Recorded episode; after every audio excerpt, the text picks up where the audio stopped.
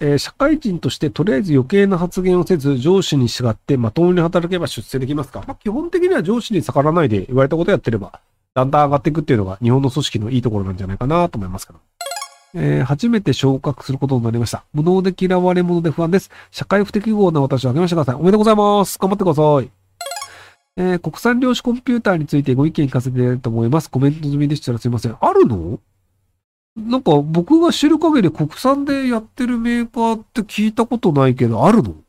カナダのとか買ってるだけじゃなかったっけ？なんかヤフーが買ったとかなんかそんなん見た気がしますけど。まだ国産ではないんじゃないですか？えー堀江さんが斉藤議員の施設市長になり、ほぼ国会議員として活躍するそうです。最近堀江さん活発で、堀江モバイルや立花隆との政策活動、えー詐欺師竹場社長、えっと、竹之内社長関連の怪しい金持ち社長いじりと野菜を食べていないせいか、おかしな方向に向かってお願いします。魅力的に堀江氏のことどうも、堀江は細君が苦手。はあ。まあでも、あの、やれることが増えたっていうので、あの、楽しくやるんじゃないですか？ただ、そのなんか、世間の人がそういう行動に対してどう思うのかっていうところを多分ちょっと見誤り始めてる気がするんですよね。その、まあ、あの、犯罪者をやって逃亡犯をやってる政党と仲良くしている。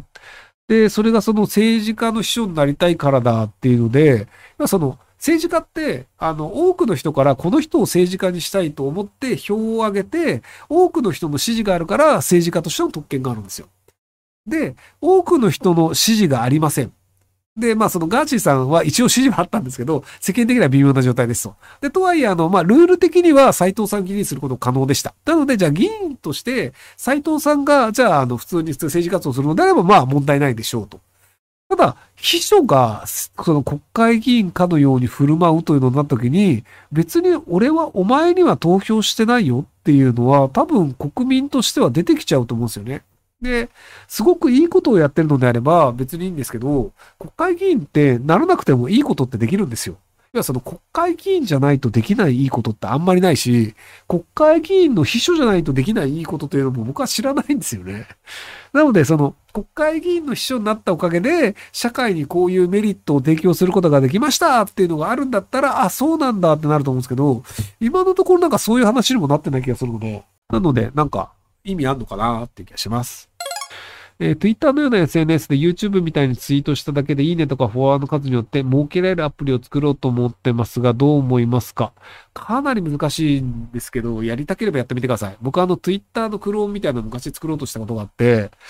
多分10年前ぐらいの僕の発言、Twitter の発言を拾ってもらうと、昔の Twitter って、その何のアプリでこの発言をしたのかっていうのが表示されるんですけど、それにパーピーっていうあの僕が自分で作ったアプリで発言できてる時代があるんですよ。あれ、その Twitter のクローンを作ろうと思ってやってたんですけど、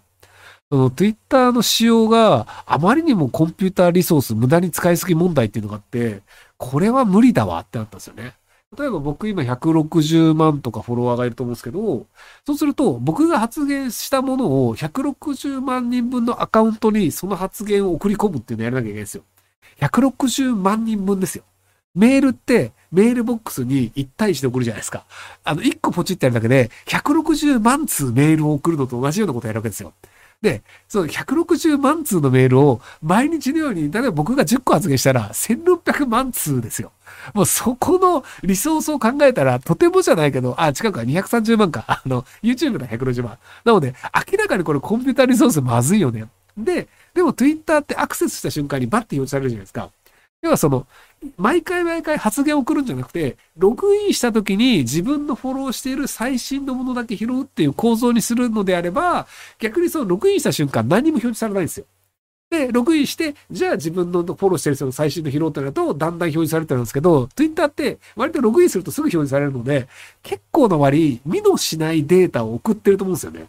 要は見てもいないけどバンバン送ってるし、見てもいないけどずっと溜まってるっていう。それをそのなんかユーザー数で今なんかツイッターのユーザー多分何億とかいると思うんですけど、その何億人分のリソースをこう配分するのを考えたらとても割に合わねえやん。だから証なんだよねと思ってて、そのイーロン・マスクが一生懸命黒字にしようとしてますけど、大変だよねと思って見てます。